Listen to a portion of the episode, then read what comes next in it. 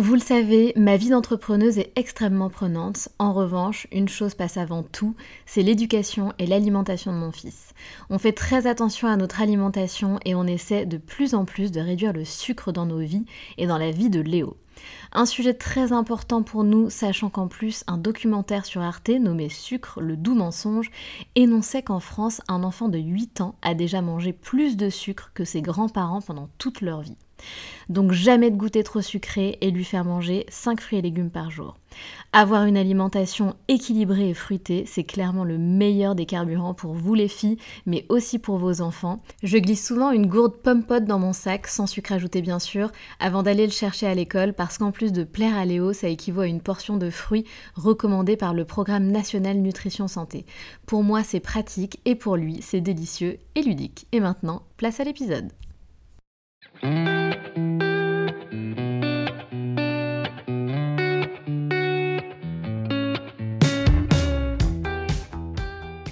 Salut, je suis Sandra et je te souhaite la bienvenue sur le podcast qui va te donner envie de réaliser tes projets et même tes rêves les plus fous. Notre mission, t'apporter de l'inspiration. J'échange avec des femmes qui ont osé s'écouter. Choix de vie audacieux, parcours atypique, projets fous, elles nous dévoilent tout sans filtre. L'idée, à travers chaque épisode, c'est d'adoucir tes peurs pour les remplacer par de l'audace et de l'enthousiasme. Du mouvement, du bruit, de la fumée, laisse-toi entraîner par les locomotives. Laure a 34 ans et elle a participé à l'émission Mariée au premier regard. Petite dernière d'une fratrie de 4 enfants, elle a commencé la natation dès son plus jeune âge. Et cette discipline est devenue une passion. Passion pour laquelle elle y consacrait 6 heures de son temps par jour. Vers 18-19 ans, suite à des blessures aux épaules, on lui annonce qu'elle doit arrêter le sport à haut niveau. Suite à cette difficile réalité, elle décide de partir un an à New York pour faire fi au père. Une année qui n'a pas été simple pour Laure, mais qui lui a permis de grandir et de trouver sa nouvelle voie, l'architecture. New York, Bruxelles, Montréal, puis de retour en Lorraine. Laure a ensuite été pendant 5 ans dans une relation toxique et lors de sa séparation, elle s'inscrit à l'émission à la fin de sa toute première saison. Une émission qui lui correspond puisque Laure est à la recherche de choses fortes et improbables. Mais sa candidature sera seulement prise en compte 4 ans plus tard. Alors que s'est-il passé pendant ces 4 ans? Comment a-t-elle réagi lorsque la production l'a appelée 4 ans plus tard? Avait-elle toujours envie de participer à l'émission? Avait-elle pris conscience que sa vie allait basculer suite à son passage dans l'émission? Laure nous dévoilera aussi les coulisses de son expérience, et c'est très drôle. Comment se passe l'après-émission? Adulée pendant un temps, mais quelle est la réalité de l'après? Le retour à la vraie vie, la montée en puissance médiatique, devoir cacher sa grossesse au monde pendant six mois? Comment s'est passée la première année avec l'arrivée de l'IA et quels sont les futurs projets de Laure. C'est drôle parce que Laure a toujours dit, pour rigoler, que de toute façon elle se marierait au premier regard. Et à force de visualisation, eh bien ça a fini par arriver.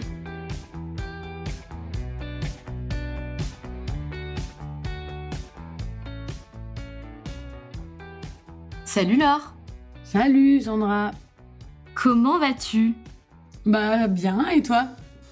Écoute, bah ça va bien aussi.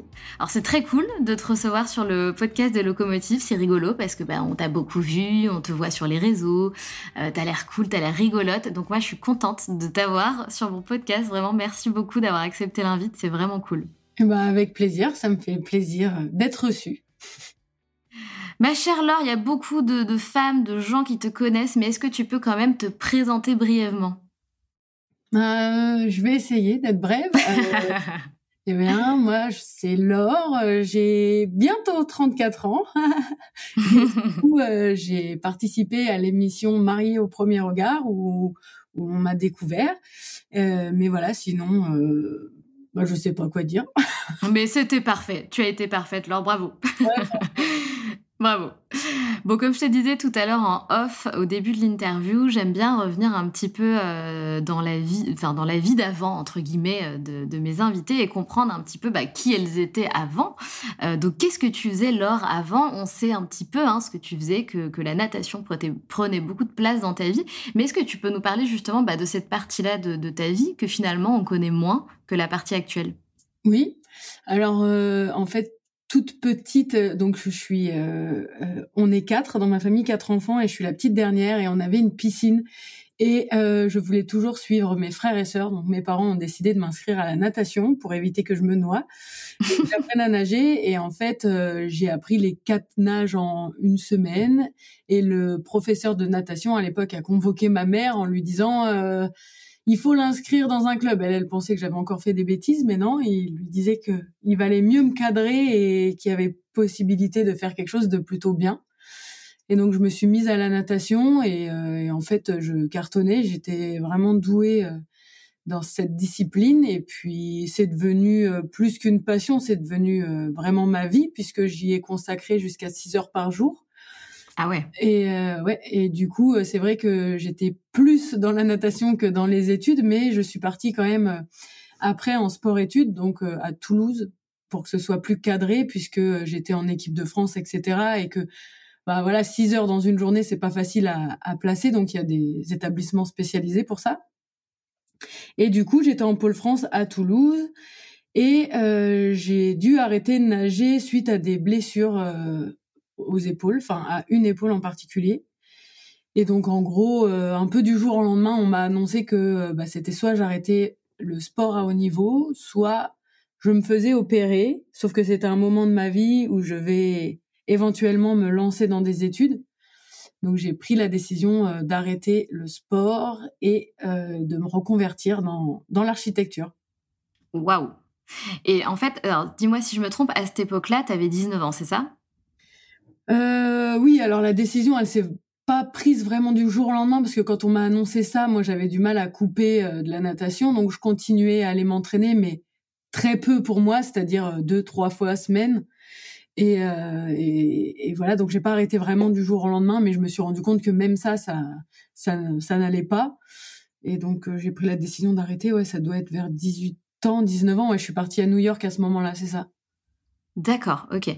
Et du coup, là, tu vois, c'est intéressant ce genre de, moment de vie où, ben voilà, la vie euh, nous met à l'épreuve et on doit prendre des décisions et partir dans un chemin plutôt qu'un autre. Comment tu as fait justement pour, pour prendre cette décision, pour te dire, OK, allez, je me fais pas opérer, j'arrête la natation et je me reconvertis comme tu le dis Est-ce que ça a été au bout d'un moment évident? Est-ce que tu as regretté ta décision? Comment tu as fait pour la prendre cette décision? Alors, euh, bah déjà, quand on nage comme ça énormément, ça nous prend une énorme partie de notre vie, une énorme partie de notre temps, de notre adolescence aussi, parce que moi, je voyais plein de gens autour de moi qui sortaient euh, à l'école. Il y en avait qui étaient fatigués parce qu'ils avaient fait la fête euh, tout le week-end. Je comprenais pas vraiment ce que c'était, moi, que je, c'est pas des choses euh, que je pouvais vivre puisque j'étais pendant dans les week-ends en compétition en général. Bah bien sûr. Et, euh, et du coup, c'est vrai qu'on se pose quand même la question de est-ce que je suis pas en train de passer aussi à côté de quelque chose? Alors certes, la natation amène euh, beaucoup de choses, mais euh, est-ce que je passe pas à côté d'une partie de ma vie euh, qui est censée être une des meilleures, on va dire Bien sûr. Et puis, euh, et puis voilà. Donc la décision, c'est plein, plein de, de, petits éléments mis bout à bout. Et puis aussi la douleur, c'est que à un moment donné, moi, je suis droitière, c'était l'épaule droite, et j'en étais mmh. arrivée au point où je ne pouvais euh, même plus me brosser les cheveux, par exemple, de la main droite, ou ah même tenir un stylo de la main droite. Et euh, j'avais des douleurs tellement euh, fortes que qu'à un moment donné, ça prend le dessus, quoi. D'accord, ok. Donc finalement, tu étais plutôt aligné avec ta décision quand une fois que tu l'as prise et t'es passé à autre chose plutôt facilement? Euh, C'était plus compliqué que ça quand même, mais euh, parce qu'il faut savoir aussi que tous mes amis étaient dans le milieu de la natation, euh, etc. Parce que je côtoyais quasiment que des nageurs. Eh bah oui. Du coup, euh, bah, j'ai regardé aussi beaucoup euh, d'amis partir en sélection euh, auxquelles j'aurais potentiellement pu participer. Donc euh, non, c'était pas facile. C'est pour ça que j'ai décidé en fait du jour au lendemain, quasiment de de partir euh, aux États-Unis et de d'être fille au père. Je voulais, euh, je me suis dit au moins je vais apprendre l'anglais, faire quelque chose, gagner de l'argent. Enfin voilà, il faut que je me débrouille, il faut que je change mes idées. Donc je suis partie à New York pendant un an en tant que fille au père. Mais c'est incroyable. Et comment t'as trouvé cette opportunité? Bah ma mère longtemps me disait ah ça serait bien que tu partes dans un pays anglophone parce que c'est vrai qu'à l'école en fait, ma mère est prof d'allemand et mon père est directeur d'établissement, mais avant, il était prof d'anglais, donc euh, c'était très... Euh, Tout s'explique. À la maison, ouais, voilà. Et sauf que moi, je faisais un blocage complet, parce que je disais, pourquoi mes parents, ils cherchent à me parler dans une autre langue, alors qu'ils parlent très bien le français? Donc à l'école, j'étais vraiment très nulle en langue. Et, euh, et du coup, ma mère, elle, elle voulait m'inciter un peu, parce que l'anglais, c'est quand même quelque chose d'important. Et j'avais toujours refusé. Puis un jour, euh, bah, je me suis dit, ouais, mais si j'arrête la natation, ça prend tellement une place importante dans ma vie, je vais faire quoi? Euh, Qu'est-ce que je peux faire d'extraordinaire? Parce que la, natation, je l'ai vécu comme quelque chose d'extraordinaire. Ce que je vivais, je voyageais, euh, j'ai fait énormément de choses euh, très jeune. Et du coup, je me suis dit, mais j'ai l'impression d'avoir limite déjà tout vu. Qu'est-ce que je peux faire de mieux, quoi? Bien sûr. Et, et, de différent, je pense aussi. J'aime bien me démarquer. Et du coup, j'ai dit, euh, j'ai dit à ma mère un jour, bah vas-y, tu vas toujours parler de ça, bah je le fais. Et c'est à ce moment-là qu'elle m'a dit, euh, t'es sûre, tu vas pas? Et du coup, je suis partie, euh, voilà, euh, quasiment du jour au lendemain, j'ai trouvé des familles sur Internet et, et voilà. Et du coup, New York, c'est quand même canon. T'aurais pu partir, je sais pas, à Londres ou dans une ville un petit peu plus proche, mais toi, tu t'es dit non, il faut que ça soit un truc de ouf. Donc, je vais partir à New York City, c'est ça? Ouais. Alors, ce qu'il faut se dire, je sais pas si ça se dit, ça c'est genre secret. Non, en vrai, à l'époque, euh, enfin quand je nageais, j'étais avec un certain nageur euh, de qui j'étais très amoureuse et, euh, ah, ah. et, en fait j'ai dû partir de Toulouse et, et donc on s'est séparés. Et en fait, j'avais aussi une meilleure amie qui était à Toulouse. Euh, et, euh, et, bref. Et en fait, quand je suis partie, il se trouve que ils se sont rapprochés alors qu'ils ne s'appréciaient pas trop. et, euh, et voilà. Et du coup, je voulais absolument m'en retourner vivre à Toulouse parce que j'avais adoré cette ville. Et ils se sont mis ensemble. Donc, euh, je me suis dit, c'est hors de question que j'y retourne. Donc, qu'est-ce que je peux faire d'autre? Et en fait, le rêve de cette personne-là, de ma meilleure amie à l'époque et de moi-même, c'était de euh, partir passer Noël à New York. Et du coup, je me qu'est-ce qui est, euh, enfin, ça peut pas être une plus belle vengeance entre guillemets de partir vivre un an à New York sans elle et que euh, bah, elle, elle reste dans sa relation, etc. Ok, elle a eu euh, mon mec de l'époque, mais euh, mais elle aura pas toute cette expérience que je vais vivre, quoi. Ah, c'est incroyable. Donc c'était ça ta motivation et c'est pour ça en partie, du moins, que tu es partie à New York, quoi. C'est ça. Et ah, au final, à savoir, c'est que que moi je suis quelqu'un je suis pas rancunière, j'ai tendance à me dire que la vie est trop courte et du coup, j'ai reparlé à cette personne. Euh, elle a fait ses études à Bruxelles euh, comme moi après par la suite. Donc on s'est en revue. Et puis euh, j'ai même plus ou moins réconcilié le couple quand ils s'étaient séparés. Ils se sont remis ensemble. Aujourd'hui, ils ont des enfants. c'est pas vrai. non mais c'est incroyable. Comme quoi, tu vois, le fait de, de, rester bienveillante, bah, finalement, ça nous le rend toujours dans la vie et ça te l'a bien rendu sur cette partie-là en tout cas. C'est pas faux. C'est dingue. Donc du coup, tu, prends ton baluchon, enfin plus qu'un baluchon, je pense. Tu pars à, New York City, tu passes un an à New York. Ça fait quoi de vivre un an à New York? Mmh, C'était assez spécial parce que déjà, euh, je regardais euh, quand même de loin euh, tout ce milieu de la natation, etc. C'était l'année des Jeux en plus, donc j'ai vu pas mal de, de mes amis partir à Pékin et du coup c'était assez difficile parce que j'étais aussi en train de me reconstruire, mais en même temps, c'était une période euh, assez ingrate parce que j'arrêtais le sport quasiment bah, du jour au lendemain, donc prise de poids. En plus, j'étais aux États-Unis, j'étais loin de ma famille. Enfin, il y avait beaucoup de choses qui font que c'était pas une année si simple. Mais en même temps, ça m'a fait vraiment grandir et j'ai découvert l'architecture là-bas, en fait. C'est vraiment en me baladant dans New York où je me disais, mais c'est dingue à quelle vitesse ça peut être construit et, et comme euh, ça peut représenter l'identité d'un lieu. Enfin, c'était assez incroyable. Et en rentrant, je me suis dit, je veux me lancer dans l'architecture. Tu vois, encore une fois, c'est des phrases bateaux que je sors souvent pendant mes interviews, mais honnêtement, il n'y a pas de hasard, il n'y a pas de... Enfin, tu vois, les choix qu'on fait, ça nous mène toujours quelque part et ça nous permet de nous rediriger ou de nous recentrer euh, bah, sur la suite de, notre aventure, quoi, de, notre chemin de vie. Euh, donc ouais, New York, c'est une ville incroyable et je j'en doute pas une seule seconde que tu aies été euh, hallucinée et surprise de l'architecture que tu as vue partout. Quoi. C'est dingue, c'est une, c'est une ville de fou, surtout à ce niveau-là. Mm. Et du coup, c'est quoi la suite de ta vie à ce moment-là? Donc tu rentres de New York et il se passe quoi entre tu rentres de New York et je m'inscris au premier regard? Euh, bah beaucoup de choses parce que c'était j'étais jeune. bah oui, bah oui.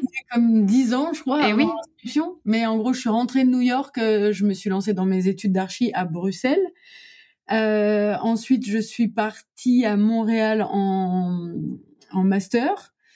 Euh, ensuite, je suis revenue à Bruxelles pour terminer mes études. J'ai validé mon diplôme. Et en fait, je, à cette époque, je commence à fréquenter un de mes amis d'enfance et du coup, je retourne dans ma région natale, c'est-à-dire en Lorraine. voilà, donc je sors avec ce mec. puis et puis je travaille dans un cabinet d'archi. Et en fait, il se trouve que c'était une relation toxique. J'ai eu du mal à m'en sortir, mais je suis restée cinq ans donc avec un une personne violente. Hein, J'ai pas de mal à en parler euh, à l'heure d'aujourd'hui, mais c'était quelqu'un de violent euh, physiquement et euh, mentalement. Et du coup, voilà, j'ai mis cinq ans à m'en sortir et je voulais monter un projet qui était de la découpe et gravure laser à l'époque. Et je voulais le faire avec lui, je voulais qu'il m'aide parce qu'il y avait plein de choses que je ne savais pas. Et, et lui trouvait que c'était un projet qui était cool, mais que voilà, il allait m'aider pour m'en sortir. Et puis, et puis finalement, je suis montée à Paris quand ça s'est terminé pour m'en éloigner. Et j'ai monté la société toute seule pour euh, lui prouver que j'étais capable de faire des choses sans lui. Et puis la société a cartonné. Mais ce qu'il faut savoir, c'est que quand je me suis séparée de lui, la dernière année, on regardait justement Marie au premier regard. C'était la première année euh, de diffusion. Et, euh, et en regardant l'émission, moi, j'étais déjà un peu ailleurs parce que clairement, je voyais que ça n'allait pas et je m'étais dit ah là c'est quelque chose qui me serait vraiment bien allé le concept il est fort euh, c'est improbable c'est vraiment tout ce vers quoi je tends dans ma vie quoi et puis en plus moi qui ai tendance à faire les mauvais choix hein, on a pu le voir jusqu'à présent euh, bah peut-être que le choix des autres sera meilleur pour moi. Ah, c'est dingue. du coup je me suis inscrite lors de ma séparation c'est-à-dire après la première saison de Marie au premier regard D'accord, ok. Donc c'est toi qui, parce que je sais que parfois la production ils vont chercher des profils. Donc là, dans ce, là pour le coup, c'est toi qui t'es inscrite en mode je veux participer à cette émission parce que, comme tu le disais, tu as besoin de choses fortes et, euh, un peu hors du commun dans ta vie en fait. Mmh c'est ça. Bah oui, en fait, j'ai l'impression d'avoir vécu tellement de choses et tellement de sensations fortes et de et de choses improbables en fait que j'ai toujours, je suis toujours à la recherche de nouvelles sensations. Et je pense que la natation m'a procuré euh, tellement de stress euh, positif, hein, mais euh, c'était quelque chose qui me poussait en avant. Et je pense que je suis à la recherche constante de ce type de stress, en fait. Bien sûr. Ouais, de sensations fortes. Exactement. Et, et, du coup, bah première, enfin, je m'inscris, j'ai pas de nouvelles. Et puis dans ma tête, je me dis ouais, c'est normal. Euh, ils, changent de saison tous les ans. Je commence à comprendre le principe. Ils sont jamais au même endroit, etc. Et je me dis tant pis, c'est pas pour moi. J'ai des relations entre temps, mais rien qui est très euh, concluant au final. Et quand on me rappelle quatre ans après, euh... attends, mais what? Alors attends, j'ai pas suivi. Donc tu t'es inscrit? Ah oui, mais oui, mais parce qu'en fait, j'ai pas du tout. La timeline dans ma tête. Mais donc, du coup, tu t'inscris suite à la première émission et en fait, ils t'ont rappelé quatre ans après. Bah oui, parce que t'es passé euh, là récemment, c'est vrai. Ah, mais c'est dingue Donc, en fait, t'avais mis ce truc-là derrière toi, quoi. Oui, bah en fait, je regardais toujours. C'était vraiment une émission que j'adorais et que euh, à chaque fois je me projetais, quoi. Vraiment, je me disais, mais oh, franchement, je me, je me vois trop. Et puis, euh, ça m'enlèverait un poids de me dire qu'on fait le choix pour moi et que qu'il a été étudié. Je peux pas tomber de nouveau sur un fou, je peux pas tomber sur euh, quelqu'un qui a un souci euh, dans tel ou tel domaine. Enfin, et en fait, euh, j'ai essayé d'avoir d'autres relations et tout, mais ça donnait rien. J'étais comme bloquée dans ma tête par rapport à ma relation passée. Et un jour, je me suis dit, tant pis, je mets ça de côté et je vais penser d'abord à moi parce que j'avais aussi plein de choses à régler. Enfin voilà. Et du coup, c'est vrai que je me suis plus concentrée sur mon bien-être à moi et, euh, et je me suis vraiment sentie bien. Et quand on m'a appelée à ce moment-là, j'étais vraiment en phase avec moi-même en fait. Et, euh, et du coup, je me suis dit au début, bah j'ai peut-être plus besoin de ça. Je, je, suis pas sûre que ça me corresponde encore parce que je me suis retrouvée dans une autre dynamique en fait. Et, du coup, ils m'ont dit mais passez au moins le, casting pour voir. Et j'ai dit bon bah voilà, qui tente rien n'a rien. Enfin c'est, non ça c'est pas c'est pas ça. Je me suis dit allez je tente quoi. Ça voulait rien dire ce que j'ai dit avant. si, si, mais si, mais carrément, t'as raison, tu ne t'entends rien rien. toute faite. Non, mais... mais pas au bon moment. non, c'est ça. Et du coup, je me suis dit, bah allez, je vais voir ce que ça donne.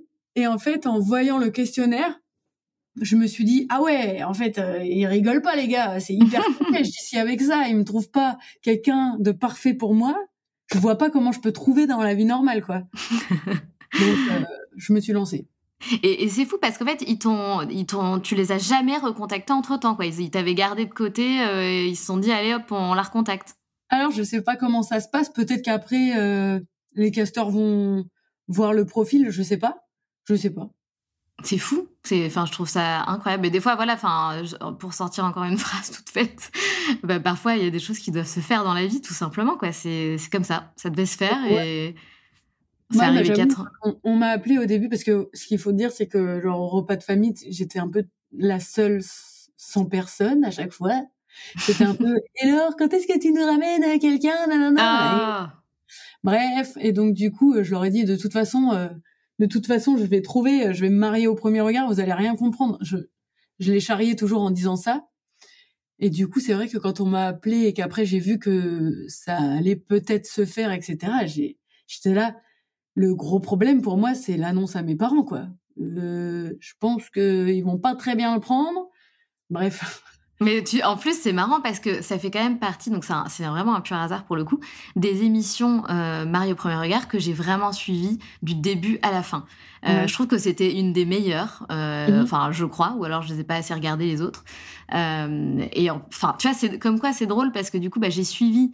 Euh, je, je, pense me rappeler du moment où tu l'annonces à tes parents. Je, je revois même la maison. Il me semble qu'il y a des petits escaliers où tu montes. Enfin bref, j'ai cette image. Peut-être que je me plante totalement, mais j'ai l'impression de m'en rappeler. Euh, et du coup, comment parce que nous on l'a vu à travers la télé, mais comment ça s'est passé en vrai? En vrai, il y avait plein de choses. C'est que déjà, ce qu'il faut savoir, c'est que euh, mes parents, ils ont une image de moi, de pour moi la petite dernière, euh, un peu euh, qui réussit pas mal de choses qu'elle entreprend, etc. à travers la natation, etc. Et c'est vrai que j'ai une image tellement lisse auprès de mes parents qu'il y a certaines choses que je leur cachais, ou en tout cas, j'ai oublié de leur dire, par exemple, que j'étais tatouée. Ah mais oui, mais ça c'était énorme. Parce que ça, ah tu l'as dit pendant l'émission.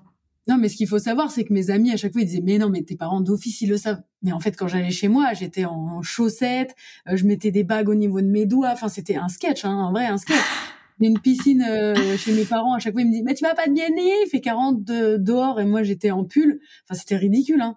J'étais ridicule. C'est énorme. Mais en fait, j'arrivais pas à leur dire parce que j'avais trop peur de les décevoir, je crois.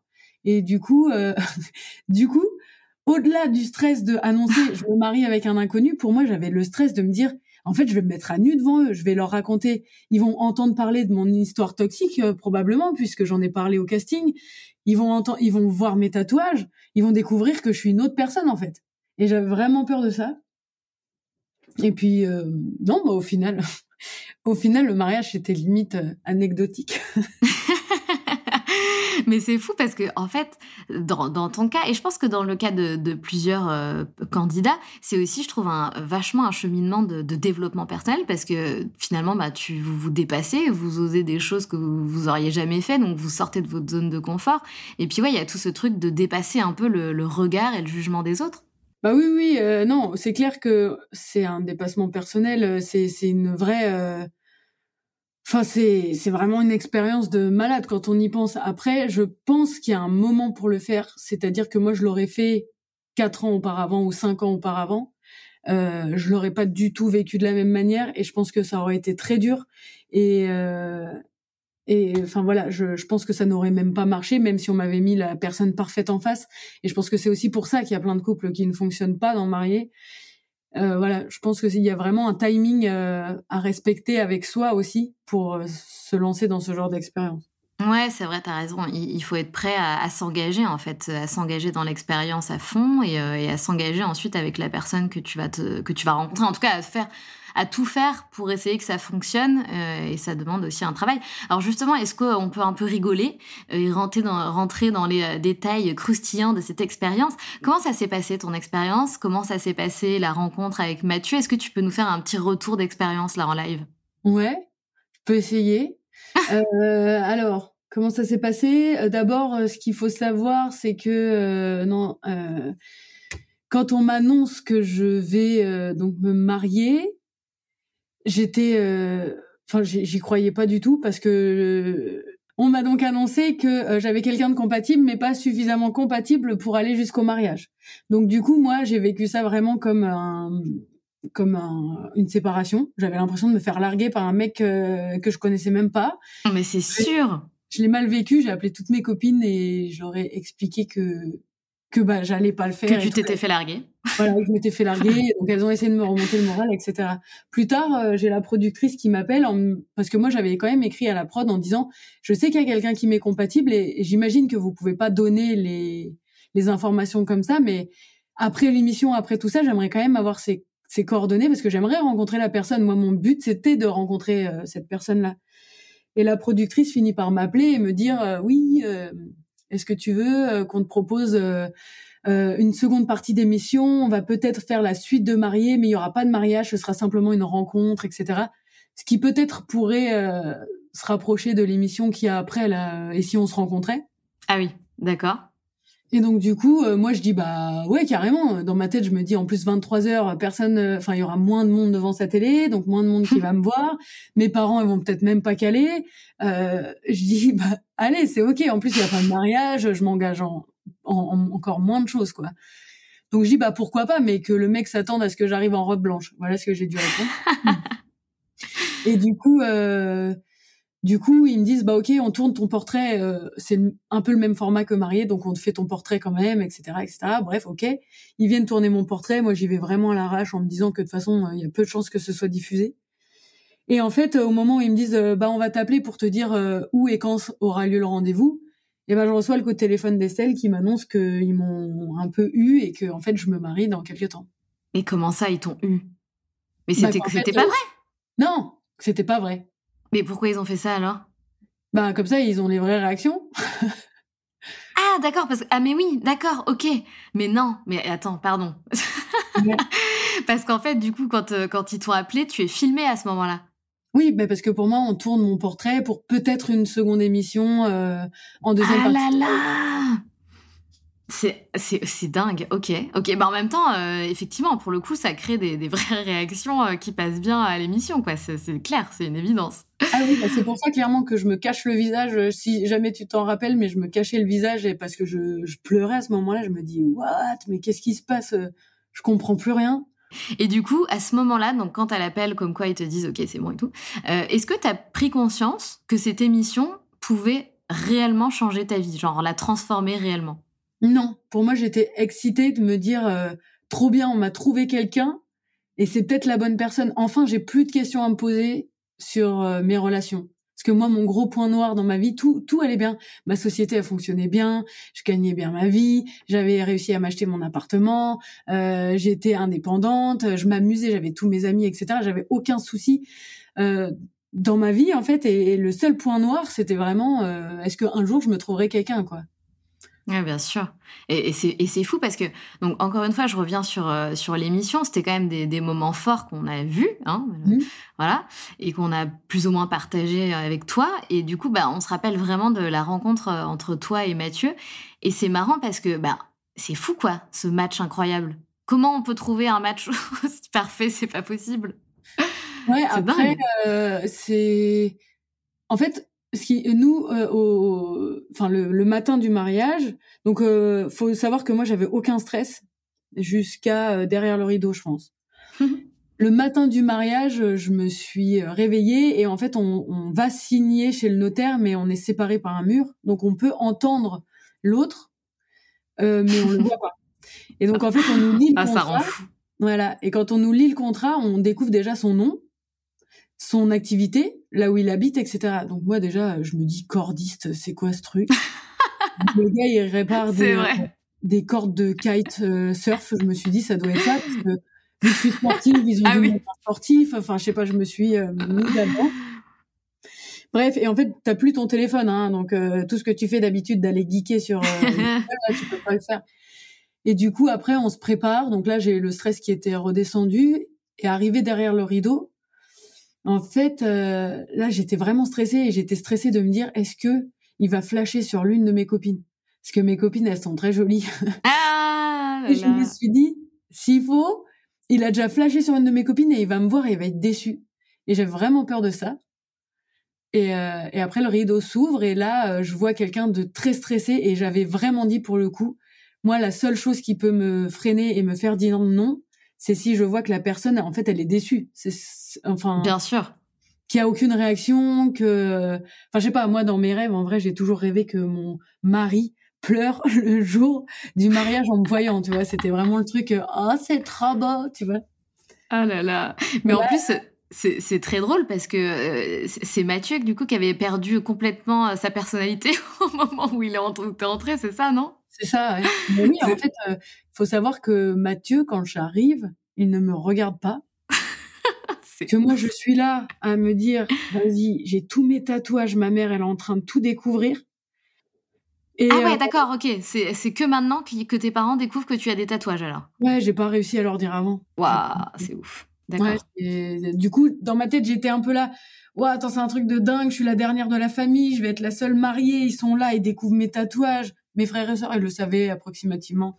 Et, et, en plus, je découvre euh, la, la, belle famille. Qu'est-ce qu'ils se disent de moi? Ma robe, elle était quand même assez euh, imposante. Je me dis, s'il faut, je suis ridicule là-dedans. Euh, j'ai peut-être choisi quelque chose qui me correspond pas. Enfin, en fait, tu te remets en question, quoi.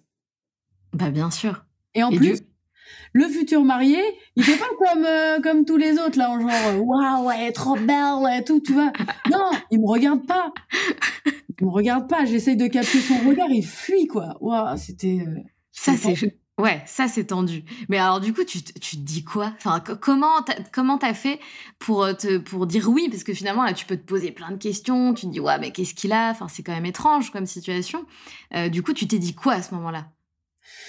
Alors, contrairement à ce qu'on voit aux images, euh, c'est Mathieu qui a répondu en premier. Non, attends, non, c'est moi qui ai répondu en premier, pardon. Dans les images, on voit que c'est Mathieu et que moi, je suis là, je suis là en mode j'hésite à mort et tout. Mais en fait, non, ils m'ont demandé à moi en premier.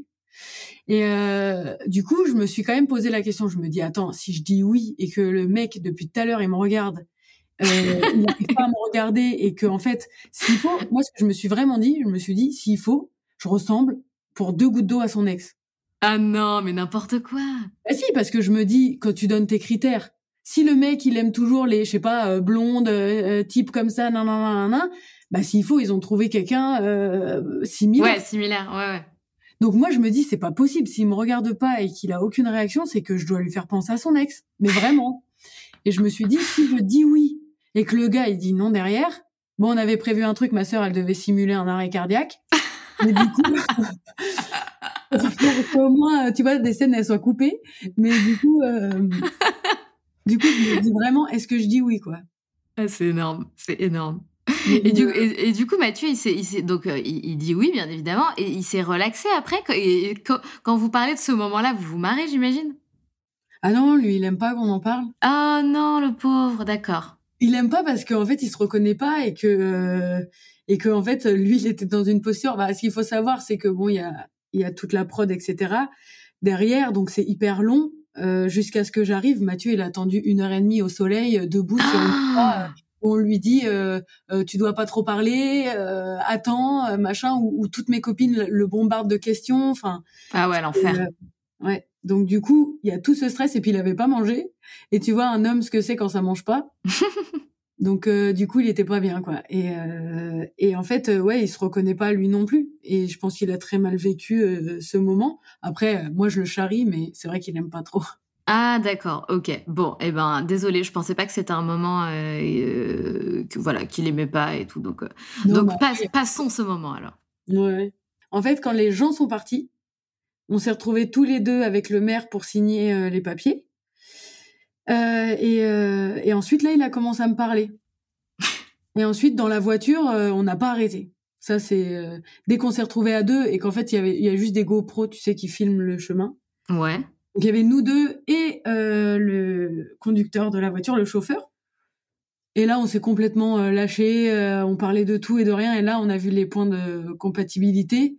Et d'ailleurs, ce qui est drôle, c'est que le chauffeur m'a écrit des mails par la suite et je suis euh, toujours en contact avec lui euh, parce qu'il me dit euh, c'était dingue, j'ai vu vos conversations et tout, on a senti direct que ça a accroché et je suis trop heureux pour vous que ça ait si bien. Ah, mais c'est trop beau, c'est génial. Et à ce moment-là, tu te, est-ce que tu t'es, est-ce que tu t'es dit, est-ce que vous vous êtes dit, non mais c'est sûr, c'est le bon, c'est la bonne, il y a un truc quoi? Ah ouais, ouais bah pendant le voyage de noces, c'était clair. Enfin, en fait, il y avait plus de questions à se poser. Enfin, moi, j'ai vu qu'on rentrait dans le même délire dès les premières minutes dans la voiture. Euh, le mariage, on a l'impression qu'on est tout coincé, etc. Mais en fait, on a trop rigolé. Euh, après, on l'a un peu passé séparé. Moi, je lui avais dit, euh, je lui avais dit, m'en veux pas si tu me trouves pas très présente pendant la soirée, mais j'ai envie de profiter de mes amis et de ma famille et, j'ai envie de savoir ce qu'ils en pensent et, tout ça. Donc, euh, si je te calcule pas, le prends pas mal, en gros. mais on a trop bien vécu le, truc. Hein. Bah, en plus, ce qui est génial, c'est que vous êtes tous les deux très drôles. En tout cas, c'est ce qu'on a ressenti, on va dire. Est-ce que c'est le cas? Est-ce que dans la vie de tous les jours, vous vous marrez tout le temps? On se marre beaucoup, ouais. Après, euh, après c'est comme tout le monde, hein. on a aussi non, des, mais bien sûr. des coups de moins bien. Mais en fait, on est tous les deux à prendre la vie comme elle vient, sans trop, euh, sans trop réfléchir. Et puis, euh, voilà, on a un humour assez simple, tu vois. Rien nous fait rire et, et oui, on est bon enfant, quoi. Et je trouve que c'est quelque chose, euh, pour rebondir sur ce que tu dis, un rien nous fait rire, on est assez simple, je trouve que c'est quelque chose que tu as réussi à garder dans ta communication à travers les réseaux, ou du moins de la manière dont tu communiques et de la manière dont tu te montres. Euh, je trouve que tu le fais très bien, c'est mon opinion, parce que je trouve que tu, tu gardes cette part d'authenticité et je trouve que tu arrives à faire du lore, c'est-à-dire du, du toi. Tu, tu, tu as l'air d'être vraiment toi. Est-ce que je me trompe là-dessus? Bah en tout cas, euh, je je cherche pas à être quelqu'un d'autre en tout cas. Après, euh, ça me fait plaisir d'entendre ça parce que c'est vrai que les réseaux c'est un milieu que j'ai découvert euh, un peu. Euh, enfin voilà, je voulais pas forcément rentrer là-dedans et puis c'est un milieu qui est venu un peu à moi et c'est un milieu très spécial et que j'ai parfois du mal à aborder et à apprécier parce que des fois c'est dur mais j'essaye de, de prendre que le positif et j'essaye de renvoyer que du positif parce que avec les nouvelles qu'il y a aujourd'hui dans notre monde et puis euh, avec ce qu'on peut voir ou entendre des fois sur les réseaux, bah voilà, j'ai vraiment envie de garder une image positive et de montrer aux gens que bah, il y a plus grave et puis euh, essayer au moins de de rendre votre vie facile et de regarder des comptes euh, qui vous donnent du positif quoi parce que Ouais, qui nous donne, qui nous donne le smile. Qu'est-ce que tu entends par des fois c'est dur le, de bosser euh, à travers les réseaux? Bah en fait au tout départ, euh, on sortait de l'émission, on était adorés comme jamais, j'étais enceinte. C'est un peu comme si j'étais intouchable. Euh, j'ai pas pris trop de critiques contrairement à ce que j'aurais pensé parce que je me suis dit ouais je vais me faire juger, je suis tombée enceinte rapidement. Enfin bref, au final, j'ai pas eu tant de critiques. Au contraire, les gens nous supportaient vraiment parce qu'ils voyaient qu'on était sincères, etc. Mais après coup, euh, tu deviens euh, une meuf euh, parmi tant d'autres sur les réseaux. Et en fait, quoi que tu fasses, quoi que tu montres, t'es critiqué et, tu dois te justifier de tout. Et en fait, c'est épuisant.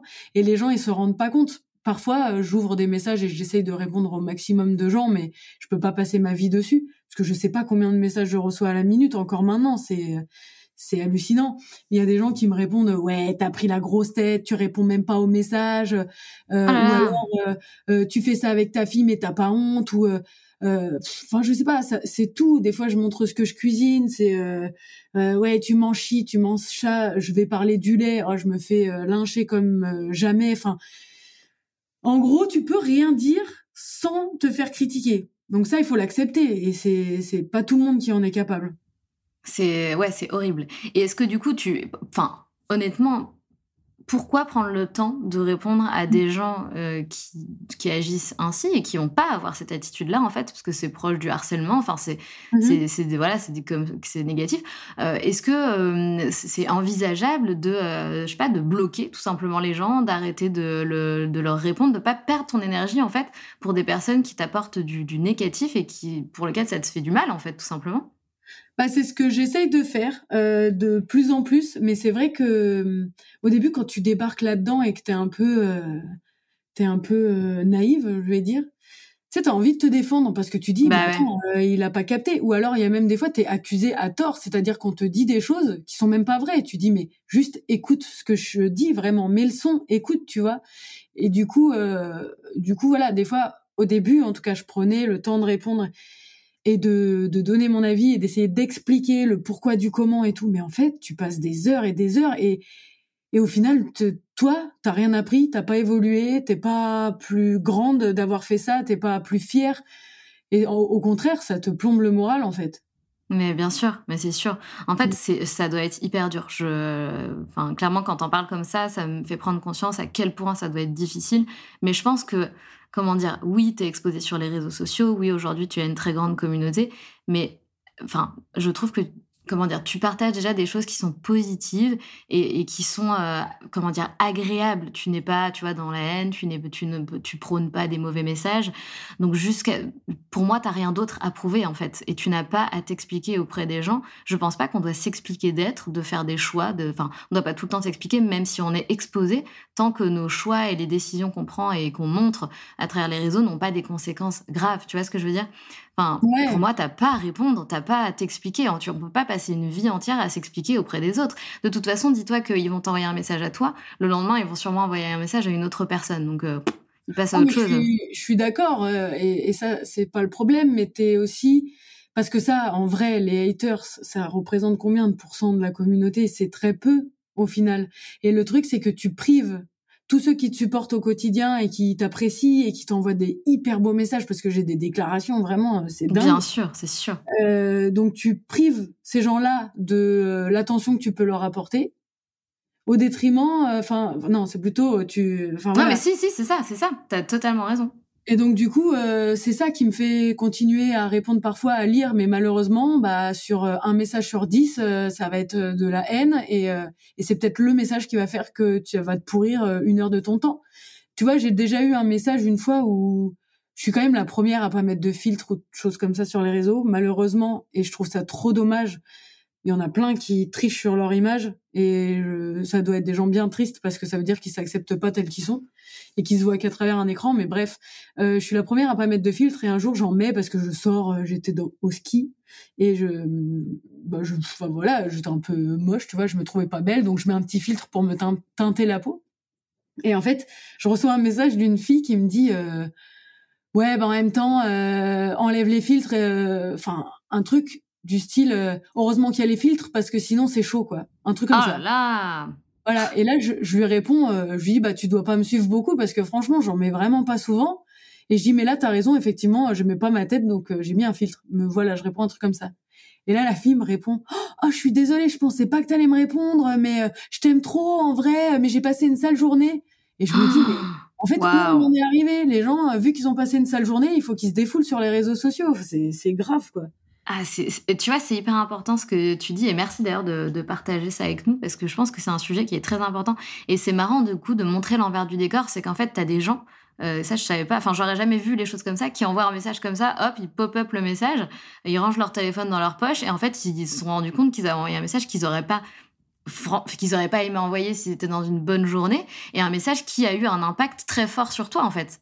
Mais bien sûr, et puis au final, bah oui, la preuve, je m'en rappelle encore, c'était bah ouais l'année dernière. Mais c'est parce que, en fait, j'ai trouvé ça dingue sur le moment de me dire, mais comment elle est capable de m'insulter et juste après de venir me dire qu'elle m'adore? Enfin, mais... Et en fait, dans la rue, les gens, ils, ils nous insultent pas, tu vois. C'est que sur les réseaux, quand ils sont en face de toi, même s'ils t'aiment pas, et même si c'est potentiellement des gens qui t'auront critiqué, ils vont venir te voir et te demander une photo.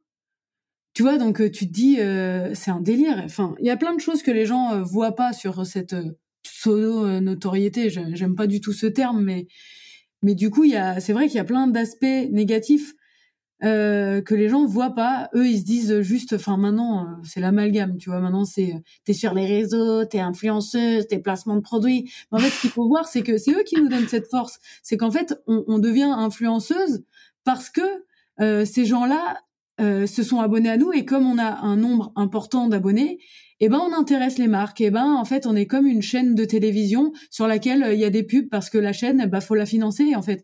Si tu veux voir euh, des euh, si tu veux voir du contenu qui te plaît, bah faut aussi qu'on puisse te libérer le temps de le faire le contenu. Donc quelque part si t'es pas rémunéré, tu peux pas donner du contenu. Enfin, il y a plein de choses que les gens voient pas sur les réseaux sociaux et, je trouve ça dommage parce que ils voient que que le côté les polémiques qu'on entend là euh, sur les influenceurs qui arnaquent les gens, etc. Mais tout le monde n'est pas mauvais, quoi. Bien sûr. Et c'est oui, mais c'est hyper bien que tu le rappelles. Et puis, il n'y a aucun mal à travailler sur les réseaux. Aujourd'hui, ça fait partie des métiers de 2022 et du futur.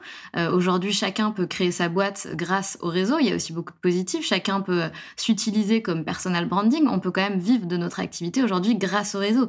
Et ça, je trouve ah que c'est génial. Enfin, c'est formidable. Il faut et, c'est pas grave. Tu as le droit de, de faire des, euh, des, promotions pour des marques, surtout si c'est des marques que tu affectionnes, qui prônent quelque chose de bien, qui a un produit, euh, qui, enfin, qui vendent des produits ayant de la valeur il y a quand même des super marques aussi. Enfin, comment dire ah, mais complètement, Tu vois mais, euh, je, Ça, je suis, je suis complètement d'accord. Mais ce que je trouve dommage, c'est c'est voilà, c'est que les gens prennent pas le temps de de voir au-delà de ce qu'ils lisent euh, sur un article tout pourri où il y a eu aucune recherche de fait. Enfin voilà. C'est vrai. Bah, de toute façon, c'est vrai que voilà, être exposé sur les réseaux, euh, malheureusement, ça apporte de la liberté dans sa vie et une certaine autonomie mais il y a aussi les, inconvénients. Ça, c'est une évidence. Et du coup, c'est intéressant de, parler de cette partie-là. Donc, une fois que l'émission euh, se termine, comment ça s'est passé pour toi, justement, ben, la fin de l'émission, le retour à la vraie vie et cette, justement, montée en puissance médiatique? Alors, c'était très bizarre. Ce qu'il faut savoir, c'est que ça faisait donc euh, six ans que moi j'avais ma société que j'avais créée euh, avec ma meilleure amie de l'époque et, euh, et en fait elle elle ne voulait pas que je fasse l'émission parce que elle aime pas tout ce qui est télé etc donc elle a essayé de m'en dissuader mais bon moi je pars du principe que si tu m'aimes tu me suis tu vois et, sinon tant pis. Et du coup euh, suite à l'émission on est rentré elle a vu que ça se passait très bien avec euh, Mathieu mais je pense qu'elle l'a pas forcément accepté. Et puis j'ai appris que j'étais enceinte très vite et je travaillais dans un atelier donc avec les vapeurs etc c'était un peu difficile pour moi, surtout que j'ai été malade euh, lors du premier trimestre. Donc du coup, j'ai décidé de me séparer d'elle et euh, de revendre mes parts de société. Et à côté de ça, on n'était pas encore diffusé, donc je pouvais pas dire que euh, je vivais avec Mathieu ou que j'étais enceinte ou que j'étais en couple ou quoi que ce soit. Donc c'était hyper compliqué. Et puis pendant toute la diffusion, les regards étaient tournés un peu sur tous les candidats. Et donc ils cherchaient à savoir qui était enceinte. Et c'était très dur pour moi parce que je devais le cacher. J'avais même pas le droit de dire que j'étais encore avec Mathieu. Je j'ai dû partir de Paris parce que j'avais plus d'argent pour pouvoir payer mon appartement. Il fallait que je le mette en location. Donc je me suis retrouvée dans une situation très compliquée parce que mon ancien associé m'a fait la misère clairement euh, avec la vente des parts de ma société. Et euh, et voilà, c'était une période hyper compliquée pour moi parce que ça a été un changement radical de ville, de vie, de euh, de tout. Et en plus, je devais me cacher. Et en plus, je pouvais pas parler de la grossesse. Et donc, vivre six mois de ta première grossesse complètement cachée, euh, je sais pas qui en est capable, mais c'était trop dur. Et en plus de ça, il y a eu des images qui ont été diffusées euh, qui n'auraient jamais dû être diffusées dès le départ, en tout cas. Euh, parce que c'est des images qu'on avait envoyées aux, producteurs et ils devaient pas les diffuser. Et en fait, euh, ils ont diffusé ces images-là, donc toute la France a su que quelqu'un était enceinte, mais ça aurait pas dû se savoir comme ça. Ouais, donc euh, pas simple effectivement de gérer en plus une première grossesse, une montée médiatique, un retour à la réalité un petit peu chamboulant, clairement. Mmh. Euh, bah bravo. Déjà de voilà bravo de d'être là euh, hein, la tête sur les épaules le sourire aux lèvres la plupart du temps. Mmh. euh, c'est fort. Et en plus euh, bah, du coup j'en viens à une autre question. Euh, je vois que tu fais beaucoup de choses. Donc tu as plusieurs casquettes. Aujourd'hui bah, tu es, entre... es toujours entrepreneuse même si tu as changé d'activité. Donc tu entreprends plein de choses. Tu es entrepreneuse. Je vois que tu cuisines tu fais de la déco tu fais du maquillage incroyable. Tu es pleine de talent. Tu es aussi maman. Comment ça va? Comment tu gères euh, tout ça, ton quotidien? Euh, bah là, on va dire que j'ai passé une année qui était vraiment difficile. Enfin, on a passé une année qui était difficile avec Mathieu parce que c'est vrai que t'es un peu propulsé du jour au lendemain comme ça. D'un coup, t'as plein de gens qui s'intéressent à toi, à ce que tu fais, et du coup, les réseaux sociaux viennent créer aussi ce stress là parce que t'as l'impression que tu dois montrer des choses. Tu vois, tu te retrouves du jour au lendemain où les gens sont vachement en attente de ton quotidien, de ton savoir-faire. On t'a vu dans l'émission que tu étais très bricoleuse, que tu faisais tes bijoux, etc., etc. Et c'est vrai que pendant un an, j'ai quasiment plus rien fait parce qu'il y a eu l'arrivée de l'IA et que euh, ça a été euh, un bouleversement complet parce que s'occuper d'un enfant, en fait, c'est 100% de ton temps, quoi. Et, la fatigue derrière, etc., fait que je faisais quasiment plus rien et j'avais du mal à me relancer dans une activité parce que j'avais les idées mais j'avais pas le temps pour les développer. Et du coup, ça a été une année hyper compliquée. Et là, depuis qu'elle est chez la nounou, euh, euh, depuis qu'on s'est libéré du temps et qu'elle va chez la nounou euh, la journée, eh ben ça nous permet de redévelopper nos activités. Et là, je suis au taquet. Tous mes projets qui étaient en attente, bah, je lance tout d'un coup. et, et, voilà. Mais j'aime bien être dans le rush, donc c'est cool. C'est bien. Et, étant maman, je sais ce que c'est la première année avec un baby. Ce n'est absolument pas facile. ça chamboule beaucoup de choses. Et je pense qu'on n'est jamais trop préparé à ce qui nous attend. Ouais, je pas du tout. Alors voilà. En plus, en plus, c'est arrivé très vite pour vous deux. Donc, bah, bah, bravo déjà d'avoir géré toutes ces épreuves de vie qui sont des belles épreuves. Hein. C'est du bonheur, mais c'est aussi de la difficulté. Mmh. Euh, euh, et, c'est bien de, réussir à retrouver son équilibre. C'est pas toujours simple. Euh, donc c'est cool. Et du coup, c'est quoi tous ces projets dont tu parles? Waouh Alors, il y a bah, l'influence où, j'essaye de cadrer déjà un peu plus le truc, c'est-à-dire que avant je faisais tout toute seule. Maintenant j'ai pris un agent qui qui va prémâcher, on va dire les marques, etc., qui va filtrer euh, et, ensuite, je choisis moi ce que, enfin, les marques qui me plaisent vraiment, etc. Euh, en discussion euh, avec cet agent-là. donc ça me permet de libérer du temps. J'essaye de créer aussi des contenus, donc typiquement les petits déguisements d'Halloween, les les décos de table, des, fois des recettes. J'essaye de partager des petits trucs cool et ça mine de rien, même si on dirait pas, ça prend du temps quand on veut que les choses soient bien faites. Euh, ensuite, euh, j'ai monte une société avec euh, une très bonne amie et ma sœur euh, qui s'appelle Doudé parce que entre nous on s'appelle les doudous. donc, ça vient de là. donc Doudé et c'est un site internet de conseil aménagement et déco. Canon. Et donc en gros, le site là, il est en train d'être fait par ma sœur et on est en train encore de finaliser le truc. Mais en soi, je prends déjà les, les demandes par mail. Et, euh, et voilà, l'idée c'est de refaire l'intérieur des gens, de leur proposer des aménagements et des shopping lists pour qu'ils puissent ensuite euh, mettre en place. Donc ça permet d'être à un prix raisonnable. Et ensuite, euh, il y a le projet des chambres d'hôtes. Donc ça y est, hier, euh, j'ai payé le premier acompte. le projet est lancé officiellement. Si la mairie l'accepte, eh ben, dans d'ici six, six mois, euh, elles verront le jour. Euh, donc ça, c'est le projet commun avec Mathieu. C'est ça, j'allais dire, c'est votre projet euh, en commun. Ok, génial. Alors moi, je me suis occupée, je m'occupe un peu plus de ce qui est, on va dire, business plan, euh, dessiner les, les, les, cabanes, etc., etc. Et ensuite, Mathieu prendra le relais sur tout ce qui va être bah, préparation des des plateaux, euh, repas, etc. Ça, il y aura pas mal de surprises, mais ça va être cool.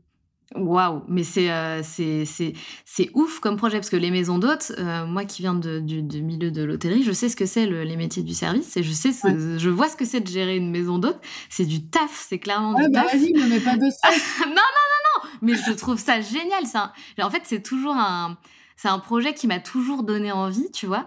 Euh, et je pense que c'est une très belle aventure dans, dans, laquelle vous vous lancez. Bravo, c'est génial. Euh, mais du coup, on est d'accord que c'est une maison d'hôte, donc vous allez accueillir les gens chez vous, enfin dans une partie de chez vous, c'est bien ça? C'est ça. Ok, donc tu es en train de faire rêver toute ta communauté en disant qu'ils peuvent venir dormir chez toi, on est d'accord C'est ça. Mais euh, L'idée, c'est que nous, on veut rencontrer aussi les gens. C'est génial. qui viennent parce qu'ils nous connaissent des réseaux ou qui viennent juste parce qu'ils aiment le concept. Bien sûr alors, euh, ce sera génial, mais euh, l'idée, c'est oui, s'ils veulent euh, discuter un petit peu avec nous autour d'un verre, de temps en temps, ce sera en tout cas faisable. Et puis, on verra. Mais, mais en tout cas, ça nous tient à cœur. Et en fait, on a vraiment envie de, de, de leur faire vivre des soirées comme nous, on peut vivre entre nous. Et, voilà, plein, plein de surprises et de, de petites astuces et de trucs sympas. C'est canon. Franchement, vous avez plein d'idées, t'as plein d'idées. C'est incroyable. D'ailleurs, t'es une espèce de boule d'énergie, euh, Laure. Je sais pas comment tu fais. Tu dois être épuisée tous les bah jours. Non, même pas. non, même pas, c'est vrai. En plus, c'est horrible parce que en ce moment, j'arrive pas à me cadrer. Euh, je, je me trouve pas trop efficace dans mon travail. Et du coup, ça me ronge. Mais en fait, c'est vrai que j'ai plein de projets qui avancent de front et que je le réalise peut-être pas, mais je veux toujours plus, moi. C'est mon problème. Mais t'as besoin de ça. Tu, mais tu sais quoi? Jeu de mots bien placé sur la fin de cet échange. Tu es une vraie locomotive, Laure. Exactement. On est d'accord. bon, en tout cas, c'était canon d'échanger avec toi, euh, Laure. On a euh, trois questions à la fin de chaque échange sur ce podcast, trois questions surprises. Euh, donc, la première question, Laure, c'est est-ce que tu as un mantra, une philosophie de vie, ouais, un mantra qui te guide dans la vie, une phrase que tu aimes bien Mmh, toujours plus, hein, ça me va bien. sais pas si c'est euh, si c'est trop un mantra, mais euh, non, j'ai rien qui me guide si ce n'est pas de prise de tête, quoi. J'ai pas envie de me prendre la tête. T'as bien raison. C'était quoi ton rêve de petite fille? Hmm. C'est, je rêvais d'être nageuse professionnelle et d'être reconnue pour mes exploits sportifs. C'est vrai, mais, mais c'est-à-dire dès, dès toute petite, t'as commencé à quel âge la natation? Euh, bateau parce que je crois que j'ai su nager avant de savoir marcher quasiment. Euh, ah, D'accord. Non, mais mes parents, en tout cas, je, je barbotais, mais euh, j'ai appris les quatre nages, je devais avoir 6 ou 7 ans. D'accord. Mm. Ok. Donc, c'était vraiment ton de, de base, tu sais, sur les fiches d'école, les A5 que tu remplissais au prof au début d'année, là, je sais pas s'il faut encore. Tu sais, le prof, il te demandait de prendre une feuille et d'écrire ton nom de famille, ton adresse. Oui, c'est vrai. Plus tard et tout. Et ben moi, j'écrivais nageuse olympique. voilà. Ah, c'est beau. Très bien. Euh, et dernière question, c'est quoi pour toi être une locomotive? Bah, j'aime bien l'idée de motiver les gens et de pousser les gens à se dépasser et à découvrir euh, des capacités qu'ils ont en eux mais qu'ils ne soupçonnent pas. C'était une réponse parfaite qui est validée, Laure. c'est parfait. Merci infiniment Laure pour cet échange. Je te souhaite évidemment plein de succès, mais surtout plein de bonheur. Bah oui, bah merci à toi et puis euh, peut-être à plus tard. Salut Laure. Salut. C'est la fin de cet épisode et j'espère qu'il t'a plu. Si tu as envie de laisser 5 étoiles sur Apple Podcast ou Spotify, surtout n'hésite pas. Merci pour ta fidélité et on se retrouve mardi prochain pour un nouvel épisode. Pense à rejoindre la communauté Les Locomotives sur Instagram pour toujours plus d'inspiration, de motivation et de good vibes.